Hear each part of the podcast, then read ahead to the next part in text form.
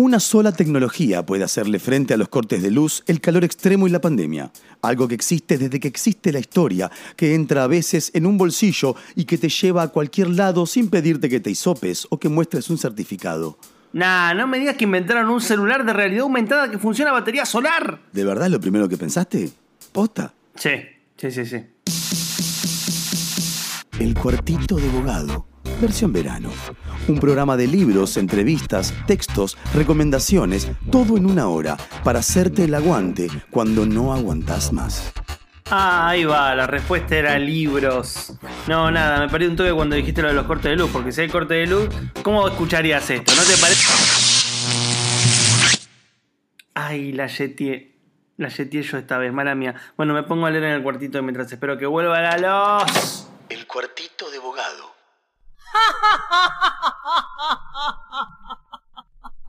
¿Por qué ríes así?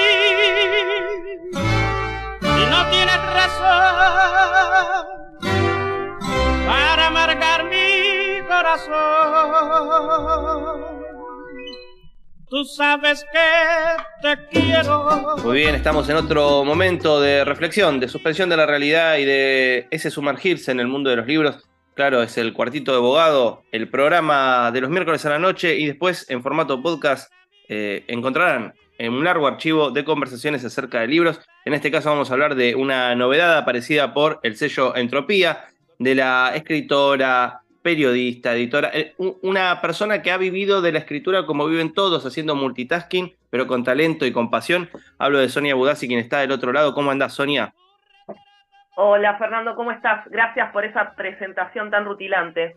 No, por, Estoy ruborizada, es mal que no estoy por favor, eh, faltaría más. El libro en cuestión es Animales de Compañía. Es un libro de cuentos que eh, funcionan como eh, perlitas que en realidad muestran eh, el mundo contemporáneo, pero visto desde cierto modo una sensibilidad contemporánea que tiene que ver a veces con este sumergirse en algo que tiene que ver con el mundo de los sueños, del deseo, y siempre contraponerlo con una realidad que parece no escuchar eso, ¿no? Eh, las respuestas a veces pueden ser una introspección muy fuerte, y otra cosa es tratar de volver a lo liviano, es la verdad que los cuentos tratan siempre de buscar como esa salida, ese escape, esa cosa más por ahí concentrada en, en lo inmediato, en lo importante, y que a veces se nos pasa de largo, pero bueno, también son vías de escape para los personajes de estos cuentos. Animales de compañía también está rodeado de muchos animales, lo cual me parece interesantísimo en sus más variados formatos. Todo esto es para preguntarle a Sonia cómo apareció este libro de cuentos, eh, por lo menos como idea.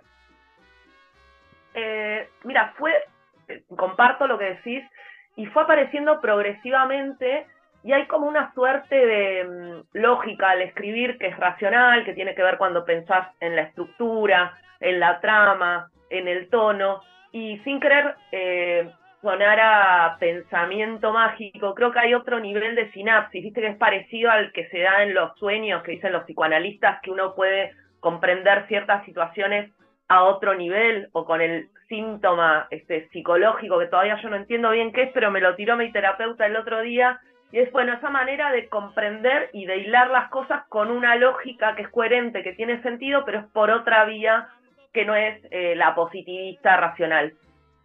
Cuando encaré esta escritura, eh, mm, vi que aparecían tópicos ya recurrentes en mis libros previos que tienen que ver con eh, ciertas idealizaciones, con ciertos modelos sociales de los cuales los personajes se van apropiando y lo convierten como en una suerte de jueces de su subjetividad, donde van evaluando si pueden conseguir ese objetivo que les pide el, el, trabajo, que les pide la noción de pareja ideal, la noción de, de familia ideal, si se resisten o si, bueno, o si pueden eh, eh, alcanzar como esas metas que a veces son muy crueles, ¿no? Como muy difíciles de lograr. Y empecé a escribir una historia, otra, otra, y me di cuenta de que ese era el hilo conductor, sin que yo me lo hubiera propuesto tan conscientemente, y que fui abordando este problema, estos problemas que tienen los personajes, como desde distintos ángulos, ¿no?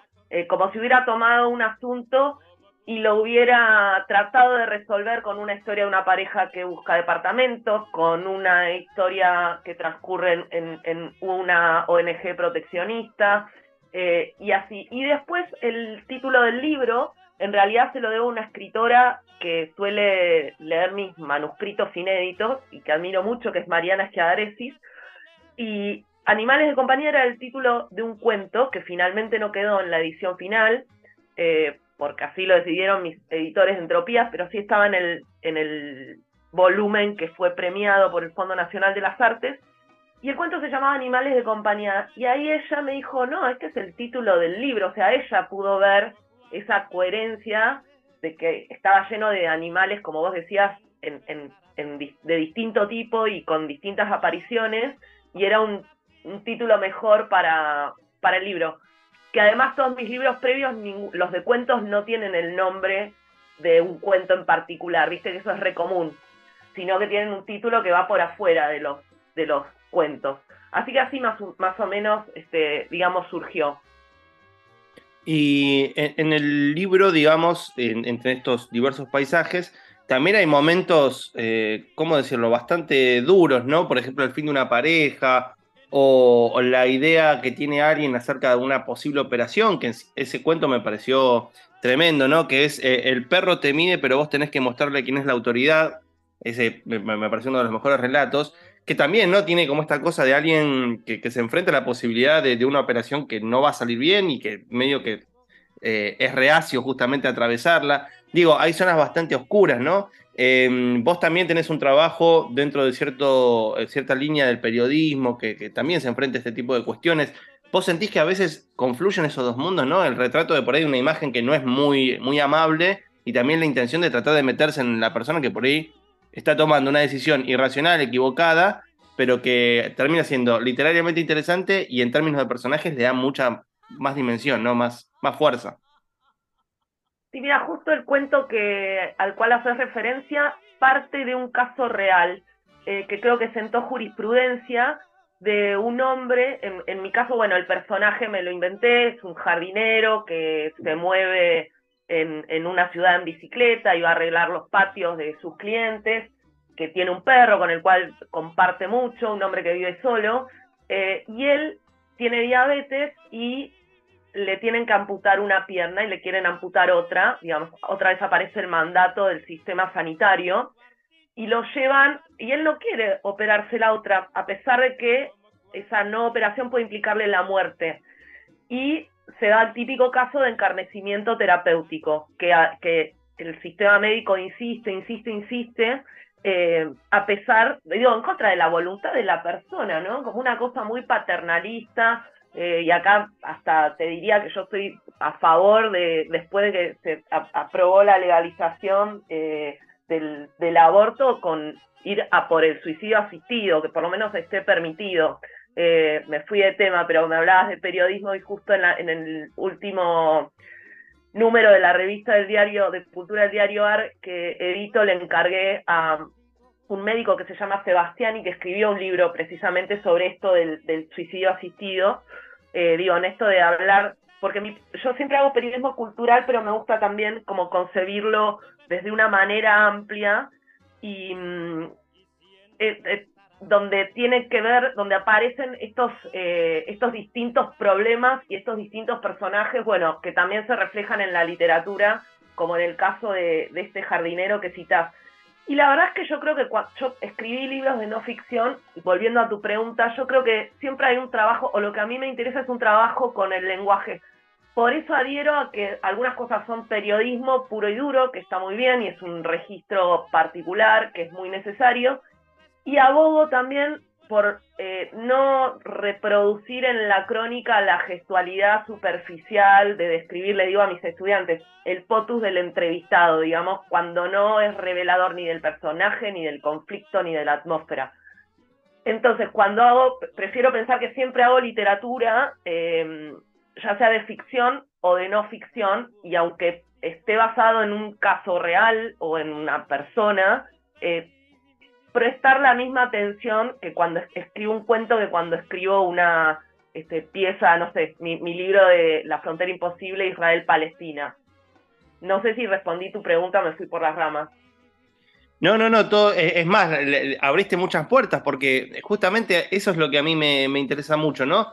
porque en cada uno de los cuentos hay también como un retrato, o sea, eh, los personajes que son dispositivos ficcionales que responden a, una historia que alguien quiere contar, eh, acá también los, los, mostrás como si uno se estuviese metiendo con justamente un perfil de una persona empírica, real, que, que por ahí a mí me parece que va como más esa beta periodística, ¿no? Que es saber cómo capturar, o mejor dicho, qué capturar de la persona para escribir algo interesante, que en última instancia también termina siendo un poco la línea del periodismo y la línea de la literatura o un punto de cruce, ¿no? Que si vos haces un perfil en términos periodísticos, por lo menos sea algo interesante para leer, porque hay algo que tiene esa persona que, es relevante, ¿no? Que se conozca. Sí, lo que te permite la, ficción pura y dura, digamos, porque a mí no me interesa la referencialidad, sino el verosímil. Lo que te permite la literatura y estos dispositivos ficcionales, como decís, es que te podés meter con mayor libertad, aunque dice María Sonia Cristóf que, que también en la literatura, viste, está el lugar común que estoy reproduciendo yo en este instante, de que la literatura te da mayor libertad, pero la ficción también tiene sus, sus convenciones, ¿no? Así todo, dentro de, la, de las convenciones y las reglas de la ficción, hay esa, está esa libertad que a mí me interesa muchísimo de poder cruzar unas primeras personas, eh, narradores y narradoras en primera persona o en tercera, que pueden articular eh, una descripción desde un punto de vista externo, una escena contada, digamos, desde afuera, con la propia voz que va, digamos, enjuiciando esa realidad. A mí me, por eso también trabajo eh, de manera particular con la sintaxis, porque me interesa reproducir esa simultaneidad, que es falsa, porque la escritura es lineal, pero esa simultaneidad con la que nos movemos en la vida real. ¿Viste? No te seguro, estás hablando conmigo y estás, me estás haciendo la pregunta, pero mientras estás haciendo la pregunta estás pensando como en capas, bueno, si me responde esto, puedo articularlo con este otro tema, eh, y al mismo tiempo estás pensando, uy, me tengo que comprar una sartén que no tengo, eh, no puedo hacer una tortilla porque me di cuenta que no tengo una sartén, digo, aunque estés concentrado, ¿no? Y me gusta jugar eh, sin apelar a la ilegibilidad con esas múltiples capas. y eso me parece que es un truco que le da más, hace los personajes más permeables, que permite que, potencialmente, no digo que lo logre, que te puedas identificar. Entonces, con lo, que manifiesta, por ejemplo, este jardinero hacia afuera, cómo le habla al médico o cómo no le habla, porque en un momento deciden no hablar más, eh, y lo que va pensando. Porque muchas veces me interesan las contradicciones también. Muchas veces hay un choque entre la acción que se manifiesta en la historia y la subjetividad de los personajes y cómo van elaborando eso que les pasa y cómo se critican y cómo critican el mandato de afuera. Eh, así que digamos que te permite una profundidad doble la ficción, en ese punto que a mí me interesa. Y Sonia, hablando de, estas cuestiones de las capas, eh, una de las capas que funcionan en muchos de los cuentos tiene que ver con los sueños. Los sueños en un sentido un poco metafórico, que tiene que ver con las aspiraciones, con lo que los personajes quieren, pero también los sueños en un sentido más literal, ¿no? Con lo que sueñan. Estaba pensando en el cuento Salvar el Mundo, que es justamente un cuento de la ONG, que la narradora está un poco atravesada por esos sueños, ¿no? Es más, eh, si no me equivoco, el cuento empieza con ella eh, eh, evocando la infancia y también atravesándola como una especie de capa medio onírica, tratando de recordar qué era lo que pasaba y cómo se conecta con quién es ella trabajando en una ONG, que por otro lado, y acá viene esta cosa del mundo de los sueños y la realidad, en la ONG vos ves un comportamiento que es típico de cualquier empresa lo cual es raro para una ONG que uno piensa que, bueno, tiene algo más de contracturado, mucho más movido por la voluntad y que sin embargo aparece igual la competencia de que una ONG tiene que ganarle a otra ONG y, no sé, funcionó como si estuviesen fabricando algún producto. Eh, ¿cómo, ¿cómo, ves esa cosa entre ese mundo de los sueños y este choque a veces con la realidad en un sentido muy crudo? Me, me encanta tu análisis, me hiciste sonreír porque, bueno, veo que se nota entonces esa, esa estrategia que pensé. Y es interesante lo que planteas, no, lo, no se me había ocurrido, pero es cierto, el, el, cuento arranca con esa evocación de ella tratando de, rastrear cómo eh, funcionó al, al principio, cuando era chica, su gusto por estar con los animales.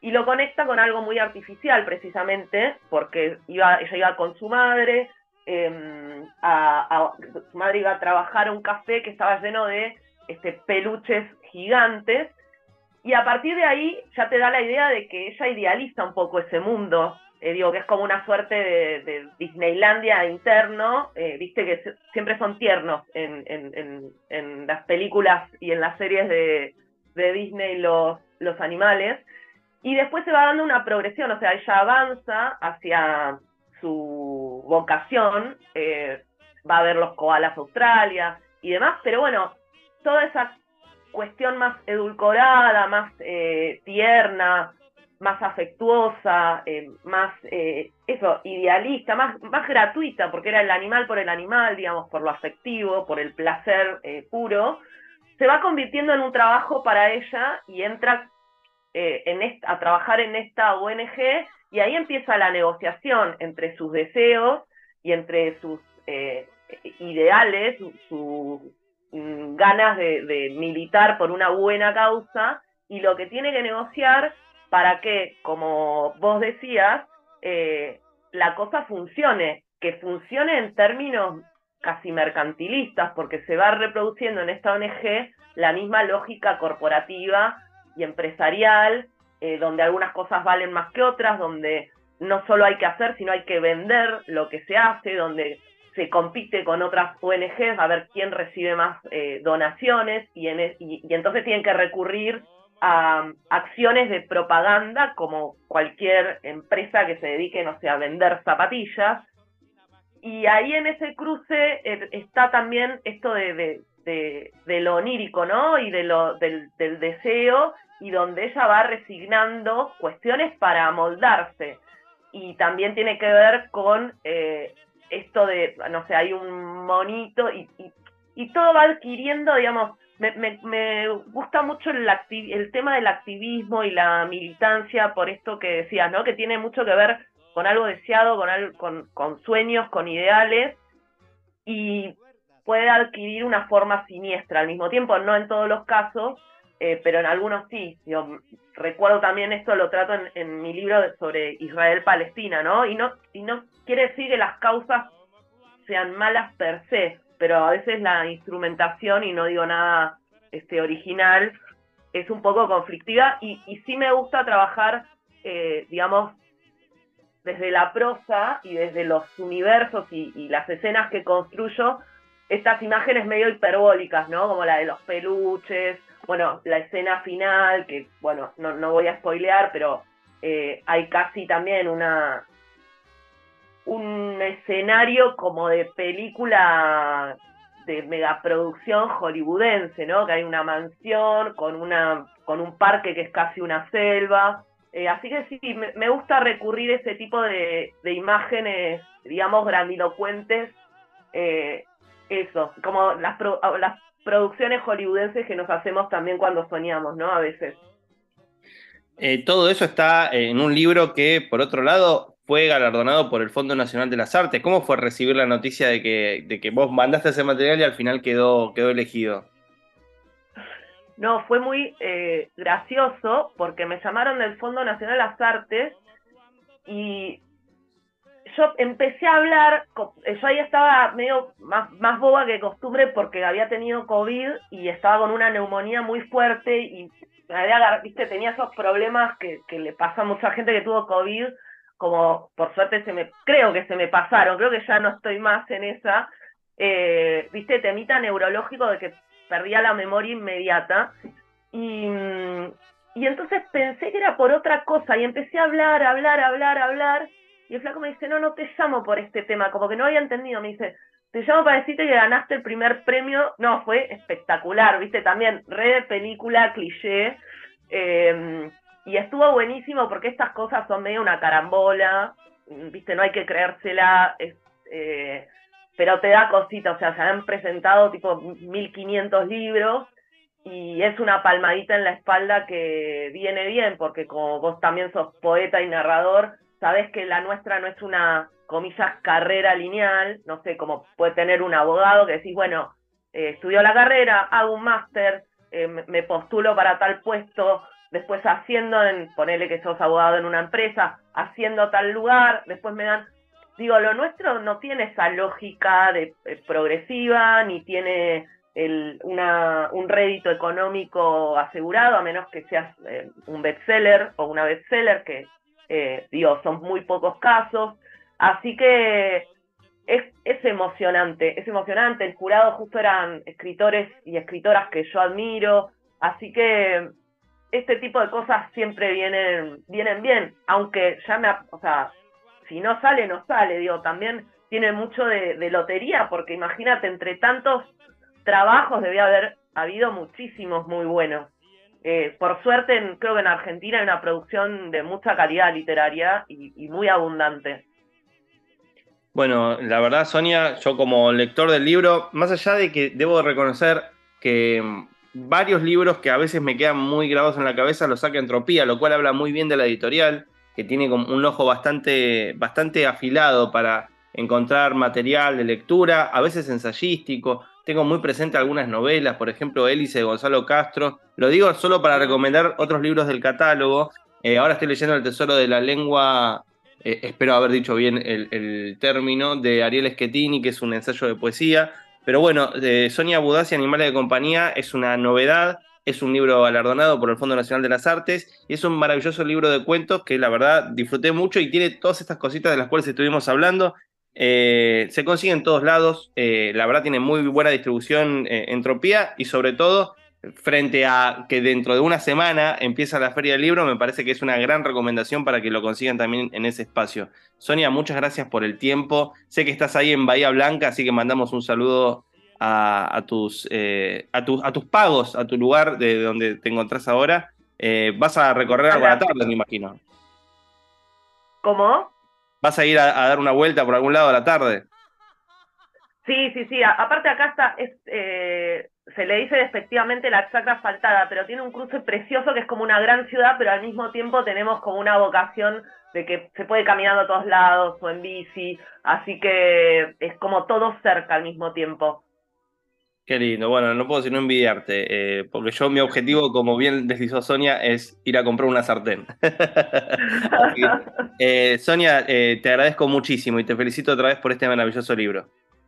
Muchísimas gracias por la conversación inteligente y por tu generosidad, Fernando. No, por favor. Eh, aquí lo que, lo que, están escuchando en el próximo bloque vamos a hablar de una novedad también, pero del siglo XXI, el libro Historia de la última dictadura militar de Gabriela Águila. Así que quédense que seguimos con el cuartito de abogado.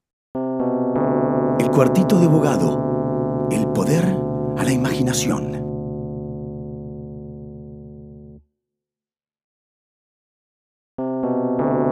El cuartito de abogado, un trampolín para que te tires de bomba a la pileta de la lectura. ¡Oh!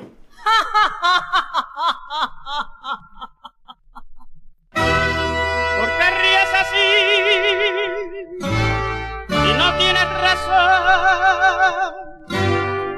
para amargar mi corazón.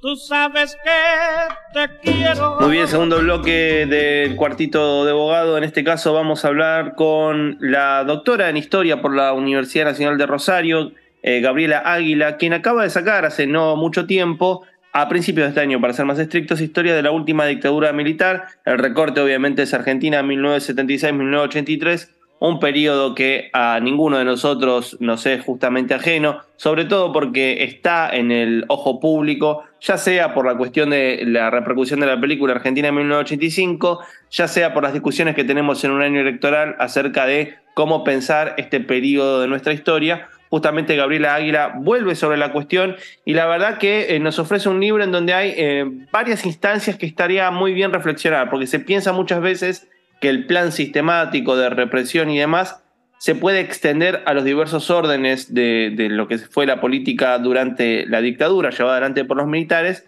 pero bueno, una de las hipótesis de Gabriela es que en realidad podemos ver prácticas fragmentarias, eh, en algún punto choques, debates internos, en otras áreas que van más allá de la estrictamente represiva. Para hablar de todo esto estamos justamente con la autora. ¿Cómo andas, Gabriela? Hola, ¿qué tal, Fernando? ¿Cómo estás? Gracias por invitarme. Bueno, primera pregunta, Gabriela. Eh, siempre hablar de los, de los 70, pero específicamente de la dictadura militar, abre un montón de debates. A veces, hace un par de años, 10 años, quizás un poco más, era un tema mucho más álgido, ¿no? Había mucha producción intelectual acerca del significante de los 70. Pero bueno, sabemos que todos los años siempre hay algún texto y demás. Este es un texto que tiene cierta pretensión de ofrecer un panorama general y deslizar esta hipótesis que comentábamos. ¿Cómo llegaste a este libro? Mira, eh, efectivamente, el libro tiene una pretensión desde el momento mismo en el que lo, pensé y, lo propuse, digamos, como, trabajo editorial, que era elaborar una síntesis, una obra de síntesis acerca de un periodo, como vos bien decís, muy analizado, muy investigado, eh, que digamos, siempre está en el centro del debate público y político, obviamente con vaivenes, porque no hay más que ver lo que ha pasado en, en las últimas, eh, los últimos 40 años, ¿no? Se están cumpliendo este año los 40 años de recuperación de la democracia y la dictadura es un tema que periódicamente y de distintos modos ingresa justamente en el, en el ámbito del debate público y político, que tiene que ver con la construcción de procesos de memoria respecto de ese pasado atravesado por por crímenes, por violaciones masivas a los derechos humanos, y también, eh, por supuesto, es un tema que convoca y ha convocado a la investigación académica. Yo soy una, una, investigadora que trabaja en el marco de la universidad pública y del sistema científico técnico, soy investigadora del CONICET, hace muchos años, más de 20 años, que me dedico a estudiar este tema. Eh, entonces, la obra tiene que ver en gran parte con eh, lo que yo entendía que faltaba, entre comillas, esto, ¿no? Un trabajo de síntesis que diera cuenta justamente de eh, la renovación historiográfica que se ha producido, al menos en estos últimos 15 o 20 años respecto de la última dictadura, y por el otro lado con mis propios intereses, porque bueno, los temas que uno investiga siempre están de algún modo vinculados con sus propias trayectorias y biografías, ¿no? Entonces, eh, hay efectivamente allí, y, por eso es un trabajo de síntesis, eh, en parte lo que yo misma he investigado eh, y en gran parte también lo que otros colegas eh, que son fundamentalmente historiadores e historiadoras, pero no únicamente, porque la dictadura es un tema que investigan sociólogos, antropólogos sociales este, y cientistas sociales y políticos que vienen de, desde campos distintos al campo de la historia, pero bueno, en una parte importante son historiadores e historiadoras como digo, han renovado lo que eh, conocíamos, lo que sabíamos acerca de ese periodo y de sus principales problemas, dinámicas, etc. Sí, y en ese sentido, en el, en el libro justamente, bueno, vos partís eh, eh, reconstruyendo el golpe de Estado en sí, lo cual también habla de, de, una situación bastante compleja en términos de interpretación histórica, porque siempre se toma el 76 como un momento de corte y por ahí no se lee quizás eh, las terribles continuidades que tienen que ver con una política represiva ya instalada por eh, ese giro a, cierta derecha represiva por parte del gobierno de Isabel Martínez de Perón, pero sobre todo también el hecho de que de una u otra manera había una tensión dentro de la sociedad civil acerca de eh, eso no bienvenido el golpe, es necesario no el golpe, el golpe como un modo de estabilización que venía ya de una tradición histórica del, del siglo XX en Argentina, que cada tanto un golpe de Estado parecía venir a acomodar, entre comillas, acomodar las cosas. Digo, ¿por qué empezar justamente con reconstruir la situación del golpe para después hablar del momento? ¿no? Digo, ¿qué tensiones en la interpretación histórica hay en ese acontecimiento particular?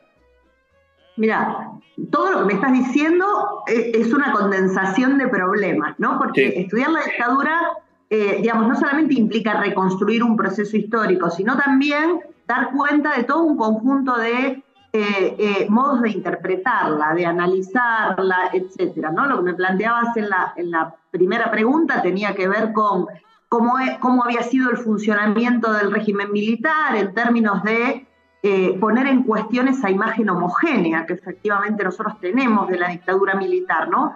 Y de los militares en el poder. Un periodo cerrado sobre sí mismo que se inicia con el golpe de Estado y termina en diciembre de 1983 en donde los militares, bueno, ponen en marcha sangre y fuego, un plan perfectamente orquestado en todas sus dimensiones y lo aplican de arriba abajo sin que haya mediaciones o conflictos o tensiones. Y justamente el estudio de la dictadura en términos puntuales lo que muestra es todo lo contrario, que efectivamente es un periodo muy conflictivo, eh, lleno de tensiones, de fracturas internas, de, eh, eh, como decías hace un momento, de, políticas fragmentarias que no llegan a aplicarse cabalmente, etc. Y esto otro que me preguntás lo enlazo con, con, lo que me decías en la primera pregunta, porque pensar a la dictadura encapsulada en ese periodo también es un problema.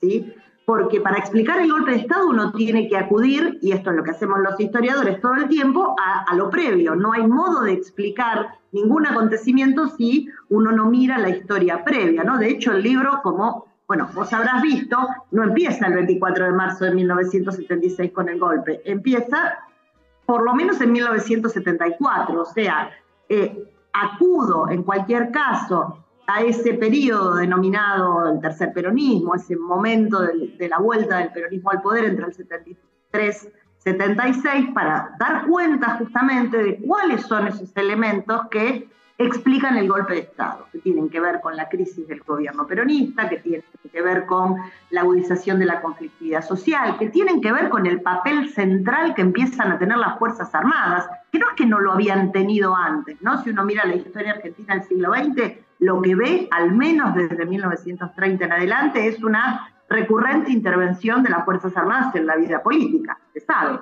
En Argentina hay desde 1930 hasta los 70 un, casi un golpe de Estado por década y además una fuerte intervención de las Fuerzas Armadas justamente en la represión interna, el orden interno, la seguridad interna, no solamente, digamos, la defensa nacional, que es el rol convencional que tienen las Fuerzas Armadas en cualquier país, sino también para el mantenimiento del orden interno. Entonces, en esta doble dimensión, ¿no? De las Fuerzas Armadas como actor político y de la intervención de las Fuerzas Armadas en la seguridad interior, el mantenimiento del orden interno, bueno, hay una explicación ahí que entre los años 60 y 70 adquiere eh, otro tipo de características y que explica no solamente el golpe de Estado, porque esto lo han estudiado los politólogos y demás largamente en la historia argentina del siglo XX, sino particularmente el rol que las Fuerzas Armadas tienen en, en el accionar represivo, que aparece, digamos, como uno de los rasgos más característicos, más originales, más eh, originales en el sentido de inéditos, ¿sí?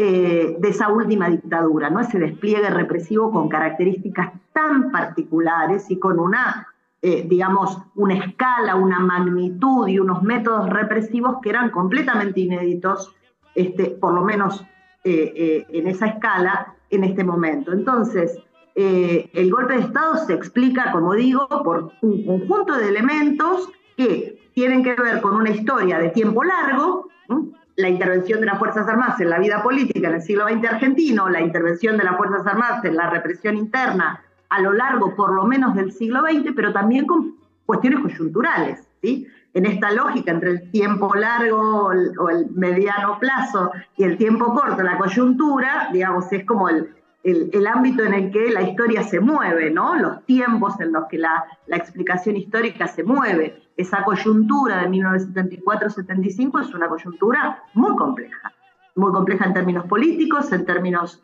de la agudización del conflicto social, en términos de las dificultades que tiene el sistema político eh, eh, partidario, pero también el gobierno eh, de Isabel Perón de, bueno, encontrar alternativas al golpe de Estado y es un periodo en donde, como digo, el papel de las Fuerzas Armadas se agiganta en términos políticos y también en términos militares, porque a partir de febrero del 75 las Fuerzas Armadas comienzan a este, comandar esto que se denominó la lucha contra la subversión, primero en Tucumán con el operativo Independencia y a partir de octubre de 1975 extendiendo esa acción al conjunto del territorio. De ahí al golpe de Estado median unos pocos meses más, ¿no? En un contexto además de crisis económica tremenda, porque la, nunca hay que eh, eh, minusvalorar el rol que tienen las crisis económicas para explicar eh, eh, procesos sociales y políticos. ¿no? La crisis social afecta enormemente la legitimidad, eh, la, crisis económica y la crisis social resultante afectan enormemente la legitimidad del gobierno peronista. Y bueno, hay allí una acumulación de circunstancias que yo trato, como digo, de reconstruir en el libro, tratando de hacer inteligible justamente toda una serie de procesos que tienen una complejidad importante. Sí, en ese caso, Gabriela, yendo al punto último que mencionaste que tenía que ver con, la crisis propia del gobierno peronista eh, en ese momento en particular, que sobre todo tiene que ver también con una crisis económica y que en algún punto también en el libro vos trabajás esa tensión entre la disposición política y las ideas económicas durante eh, la dictadura, que un poco, eh, digo, ya más o menos todos tenemos una idea, pero también hay que entenderlo en el contexto, tenía que ver con esto de frenar un proceso inflacionario, eh, abrir el mercado, bueno, toda una serie de cuestiones que identificamos con la figura de Martínez de Oz y la entrada de la política neoliberal de una manera clara en el territorio. ¿Cuáles serán esos conflictos económicos, eh, por lo menos de una manera muy sucinta, y sé que es complejo, pero, pero para tratar de entender, en el periodo del 76-83, digo, ¿fue todo homogéneo? ¿Fue la política de Martínez de Oz en todo el periodo? ¿Hubo tensiones internas? ¿Qué es lo que pasó? Mira, eh, yo no soy una historiadora económica y lo primero que quiero decir, entonces por las dudas para eh, em, atajarme un poco respecto de algunas, algunas de las dinámicas económicas, pero claro que cuando uno piensa en, la dictadura militar y piensa en los objetivos de ese bloque golpista, en donde estaban las Fuerzas Armadas comandando, pero también había sectores civiles que participaban, acompañaban, este, eh, etcétera, eh, el plan económico adquiere una, una, preeminencia fundamental, ¿no? Tanto las Fuerzas Armadas como sus acompañantes, sus socios civiles, estaban convencidos que en la Argentina el ciclo económico o el modelo económico que, había, este, eh, que se había implementado hasta el momento estaba agotado y que había que, digamos, implementar otro modelo económico radicalmente distinto bajo la lógica del liberalismo. Eh, la apertura de la economía, este, la apertura del mercado, la liberalización de las fuerzas económicas, eh, digamos, reducir la presencia del Estado, todo aquello que tiene que ver con el liberalismo como ideología, el liberalismo económico como ideología, que tampoco era una novedad eh, en, la, historia argentina del siglo XX, ni en la historia mundial, ni, en, algunos de los este, gobiernos que le antecedieron. Entonces, ese plan Martínez de Oz que se pone en marcha a partir del 2 de abril, o sea, poquitos días después del golpe de Estado, aparece como una de, uno de los elementos, digamos, que, eh, em, eh, que pueden ser pensados, pueden ser planteados como uno de los objetivos del golpe de Estado. ¿no? Uno era el restablecimiento del orden, probablemente, a mi juicio, el más significativo en términos de, de, hacer un balance. Bueno, ¿qué querían los militares cuando dieron el golpe? Y bueno, eh, eh, reinstalar el orden, esta idea de que había una situación de caos, de desgobierno, de corrupción, este, eh, que estaba asociado justamente a la figura de lo que ellos denominaban la subversión, que no era únicamente la violencia política, era también este, ciertos modelos de comportamiento social, eran, bueno, tenían toda una serie de dimensiones, aquello que los militares consideraban o denominaban la subversión, y para ello había que reprimir, para ello había que implementar eh, eh, un proceso de violencia sistemático sobre las causas y los actores este, y los efectos de la subversión, y esto es lo que hacen, ¿no? La represión tiene que ver justamente con esta lógica, militar, pero también política, social, etcétera, etcétera. Y en segundo lugar, digo, si hay que pensar en la centralidad de algunos objetivos, estaba evidentemente la cuestión de reordenar la economía. Una economía que se había desbocado y que se veía, por ejemplo, en unos índices de inflación que eran este, eh, tremendos para la época, 300% de inflación, este, bueno, las constantes quejas y el malestar de los sectores empresarios fue un dato fundamental de los años previos al golpe de Estado. Está consistentemente probado el papel que han tenido eh, asociaciones empresarias, corporaciones empresarias del agro y de la industria en el apoyo al golpe de Estado. Incluso el propio Martínez de Oz, él mismo era un representante de grandes grupos económicos y es él quien, digamos, encabeza eh, eh, el, Ministerio de Economía, que es uno de los pocos ámbitos del, Gabinete Nacional, junto con el eh, Ministerio de, Educación que queda en manos de civiles, un plan económico guiado por esta lógica, ¿no? La lógica liberal. Ahí hay toda una polémica. O, digamos unos matices que los historiadores económicos se han ocupado de plantear. Que tiene que ver con eh, si era neoliberal o no era neoliberal Martínez de Oz. Y la verdad que Martínez de Oz no era, en términos estrictos y doctrinarios, un neoliberal. Eh, Martínez de Oz era liberal. En su gabinete había algunos neoliberales, pero vos tenés que pensar que estamos en 1976 y todavía el neoliberalismo no había terminado de implantarse, ¿no? Lo que se considera la primera, el primer experimento neoliberal eh, eh, a, nivel mundial por parte de un gobierno lo lleva adelante la dictadura chilena recién en 1975, ¿sí? cuando los denominados Chicago Boys se hacen cargo del Ministerio de Economía en Chile, ¿no? dos años después del golpe de Estado de Pinochet. Y las dos experiencias eh, neoliberales más reconocidas son, por un lado, la del gobierno de Margaret Thatcher en Gran Bretaña, que asume el gobierno en 1979, y la de Reagan en Estados Unidos, que asume el gobierno en principio de 1981. Entonces, estamos en una época en donde todavía el neoliberalismo está como en ciernes, ¿no? Y efectivamente, uno no puede eh, quitarle a, al gobierno o al, plan de Martínez de Osu su, su lógica liberal, porque es claramente liberal, pero lo del neoliberalismo habría que ponerlo en discusión, ¿sí? habría que matizarlo un poquito, porque una de las claves de bóveda del neoliberalismo, por ejemplo, son los procesos masivos de privatización.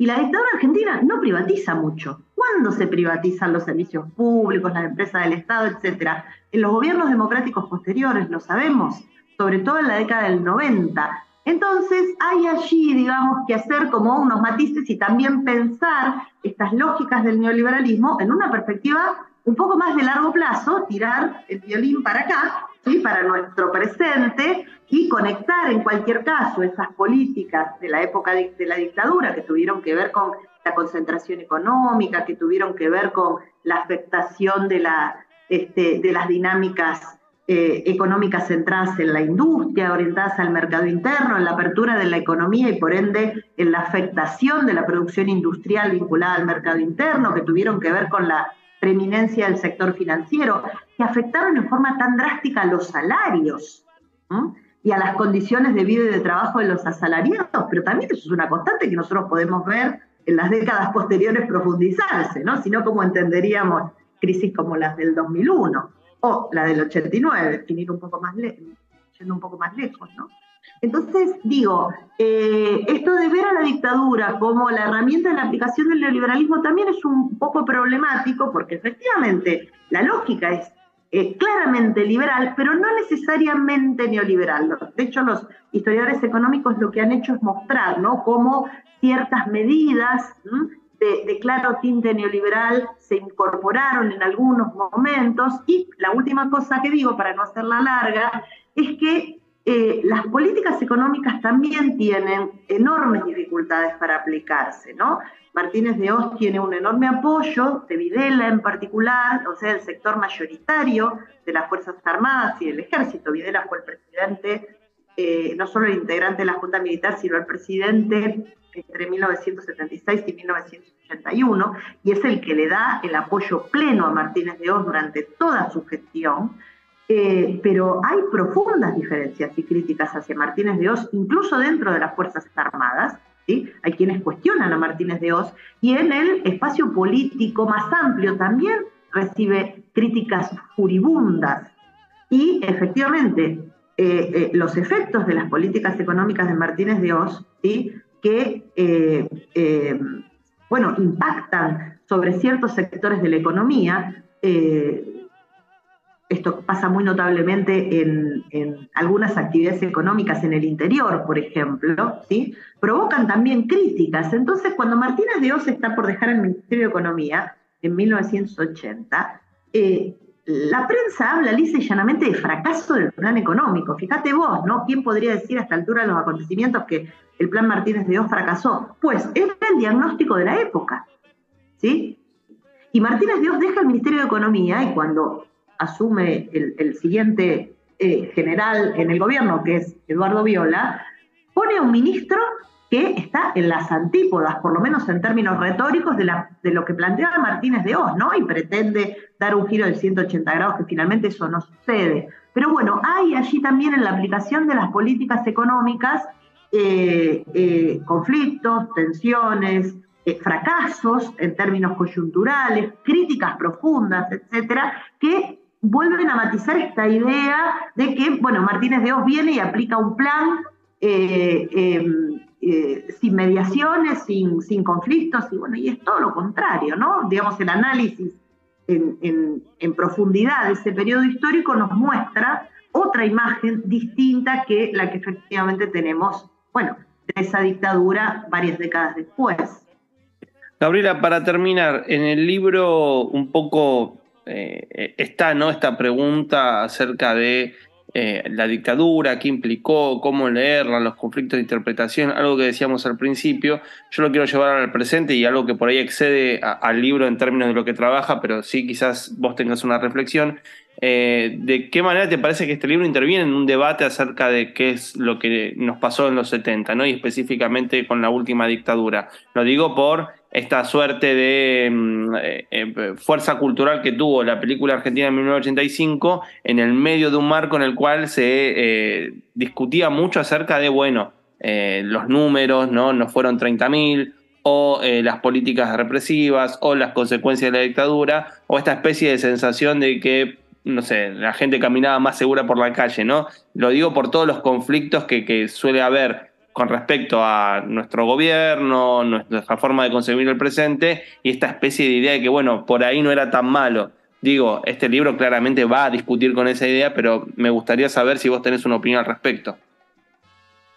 Y sería imposible no tenerla, digamos, ¿no? Porque uno desarrolla su, propia práctica como investigadora en un contexto eh, que, no le, que no resulta ajeno, por lo menos a mí no me resulta ajeno y refuerza esta idea que, creo que, planteaba en algún momento, ¿no? Esta idea de que la dictadura es un tema que interesa, que interesa, que construye procesos de memoria, que construye interpretaciones no solamente sobre el pasado, sino también sobre el presente, que interpela al presente, ¿no? En estos puentes que hay, eh, estas conexiones que hay entre pasado y presente, que se ven tan claramente cuando hablamos sobre este tipo de temas. Mira, a mí me parece que eh, em, el, libro em, interviene mm, en, este debate no directamente, digamos, yo no tenía la intención de intervenir en el debate, sino en todo caso hacer una puesta a punto, sistematizar una interpretación, eh, eh, digamos, ofrecer una obra que además pudiera ser leída por quien estuviera interesado periodo, ¿no? Porque este no es un libro que está pensado única y exclusivamente para el debate académico, que seguramente lo será, como son todos los libros que este, se producen en el ámbito académico. Es un libro que está pensado y escrito para ser abordado por cualquiera que le interese el periodo. Bueno, ahí está. No hay una única versión de la historia, pero es una reconstrucción en cualquier caso hecha con este, eh, cuidado, rigurosidad metodológica, eh, em, poniendo en debate interpretaciones, sabiendo que efectivamente hay interpretaciones contrapuestas, etcétera, eh, y dando cuenta de lo que, a mi juicio, son los principales problemas y procesos del periodo. Eh, negar los crímenes cometidos por las Fuerzas Armadas y de Seguridad en este periodo es lisa y llanamente falso, es una mentira, ¿sí? porque esos crímenes existieron, entonces, una cosa son los hechos históricos y otra cosa son su eh, es su interpretación o son sus interpretaciones. ¿sí? Está aprobado en términos este, históricos y está aprobado, bueno, como se sabe en la Argentina por las propias características este, em, eh, del, proceso de memoria, verdad y justicia en la Argentina, también por la justicia. ¿sí? Entonces, la negación de los crímenes, la negación de los delitos de lesa humanidad es un, es un es lisa y llanamente eh, eh, incurrir en una eh, falsedad histórica. Entonces, nosotros podríamos discutir la significación de la dictadura en el presente, este, poner en cuestión, bueno, interpretaciones sobre el proceso. Una cosa es eso y otra cosa es la negación. Me parece que ahí sí que no hay medias tintas, eh, porque, eh, bueno, no estamos discutiendo interpretaciones, estamos discutiendo sobre eh, hechos históricos y supuestos falsos. No es como, perdón por traer la discusión, pero a mí me parece que es ilustrativa, como discutir que la Tierra es plana. O sea, ¿desde qué lugar se discute con un terraplanista que está basado en un supuesto falso? ¿Sí? Entonces, esto no es exactamente lo mismo, pero eh, vale, me parece la, analogía, ¿no? Eh, y esta otra cuestión que tiene que ver también con recordar la dictadura como un tiempo en donde había seguridad y todo lo demás, me parece que eh, también es necesario reponer a qué se vinculaba ese orden. Porque el orden de la dictadura no es que uno caminaba tranquilo por la calle. El orden de la dictadura era la represión, eh, eh, el uso de la violencia o la amenaza del uso de la violencia, eh, la, censura, la restricción de los derechos ciudadanos, la imposibilidad de ejercer el derecho al voto y emitir libremente la opinión, que el derecho de huelga estaba prohibido y tantos otros derechos que forman parte, digamos, del articulado de la Constitución, que era muy complicado ser joven en esa época. A mí me gustaría todas aquellas personas que este, ahora son grandes y seguramente se acuerdan de esa época, que pusieron en perspectiva lo que era ser joven en una época como aquella, ¿no? Tan atravesada por justamente eh, la censura, la violencia, la represión en todos sus niveles, ¿no? Había que ir a la escuela en aquella época. Yo lo digo porque yo era adolescente eh, en ese periodo, ¿no? No lo estoy diciendo, eh, de, digamos, vinculado con mi investigación, sino en este caso con mi propia memoria mis propios recuerdos, ¿sí? Era una época horrible para ser joven. Eh, incluso para aquellos que no eran directamente perseguidos, ¿no? Nadie, a nadie le gustaría que sus hijos este, eh, fueran jóvenes en un contexto tan autoritario y tan represivo como aquel, ¿no? Eh, entonces, bueno, yo no sé si el libro interviene directamente en el debate, pero en cualquier caso creo que suma, suma em, una mirada, en este caso, desde la historia respecto de mm, un periodo que merece ser revisado más allá de la mera opinión, más allá de, este, bueno, eh, esas memorias fragmentadas que efectivamente algunos sectores tienen, ¿no? Muy bien, el libro es Historia de la última dictadura militar, Argentina 1976-1983. La autora es Gabriela Águila, con quien estuvimos hablando. Es un libro editado por Siglo XXI, la verdad lo recomiendo muchísimo porque eh, ofrece, como bien decía Gabriela, una síntesis acerca de qué es lo que pasó en el periodo, pero también de una u otra manera deposita preguntas o trata de ofrecer hipótesis acerca de cómo realmente funcionaba la dinámica política en esa época eh, y de qué manera se puede relacionar justamente con las otras cosas que nosotros tenemos muy presente que tiene que ver con la, técnica y el aparato represivo dispuesto durante ese momento. ¿no? Es como una especie de lectura general que la verdad que celebro muchísimo porque es un material para aquel que le interese el tema, pero inclusive para cualquier docente que quiera darlo por ahí en algún curso de, de cuarto quinto año donde estos temas se ven con muchísima fuerza, me parece que por lo menos hay dos o tres capítulos que no sé, cierran por todos lados. Así que felicitaciones, Gabriel, es un gran libro el que acabas de, sacar por siglo XXI. Muchísimas gracias. de verdad lo, valoro mucho lo que me decís y agradezco muchísimo la invitación a tu programa.